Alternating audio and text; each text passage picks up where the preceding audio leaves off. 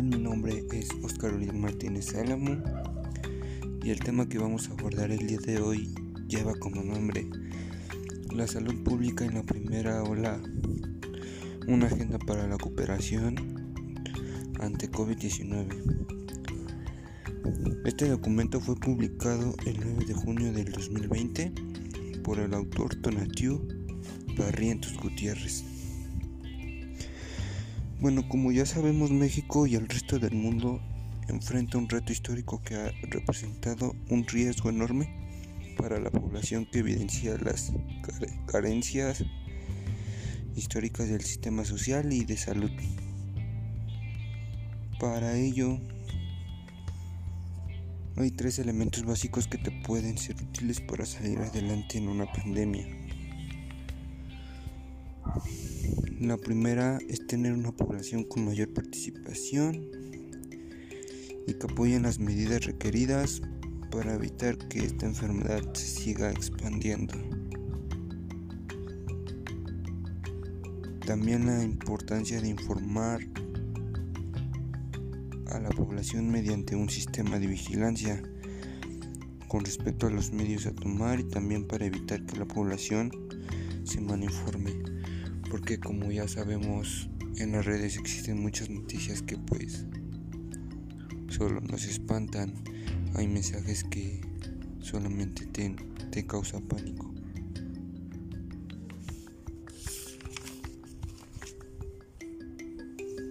Y bueno, por último, el liderazgo. El liderazgo queda en manos de los tomadores de decisiones son los políticos, quienes deben llevar a cabo todas las políticas sanitarias. Bueno, esas son las tres medidas más importantes para que pueda salir adelante en esta pandemia. Y bueno, en mi opinión, a todo esto pues es que lo que está pasando es controlable, pero lo malo es el individualismo y el miedo que, que vemos en las personas desinformadas.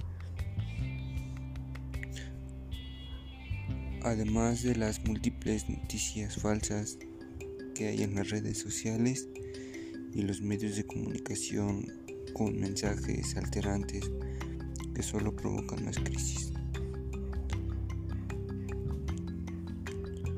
Nosotros como adolescentes o como jóvenes pues solo lo tomamos un juego. Eh, nos hemos dado cuenta que no se ha dado ningún caso en adolescentes o en niños. Pero pues como no estamos acostumbrados a estar vitaminados o tener un cuerpo sano y mantener una higiene constante, vemos todas las enfermedades como una broma.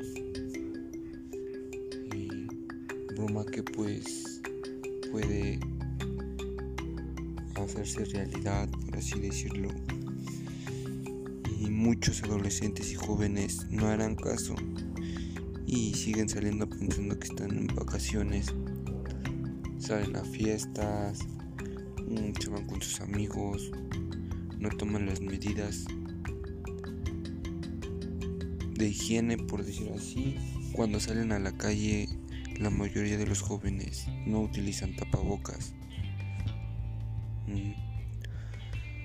Y cuando les preguntas, pues solamente dicen que pues es la costumbre y respuesta que nos hemos dado cuenta es que dicen que solo es un juego del gobierno que para economía o para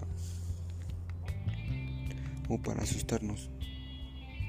Pero bueno, últimamente nos hemos dado cuenta que esto no es así.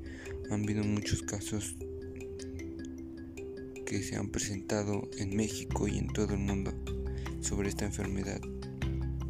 Pero si nosotros seguimos las medidas de, de precaución, pues esto se puede acabar más rápido se puede, se puede controlar y así pues nosotros poder salir de casa a gusto sin, sin regresar con el miedo de que pues ya te pegó la enfermedad.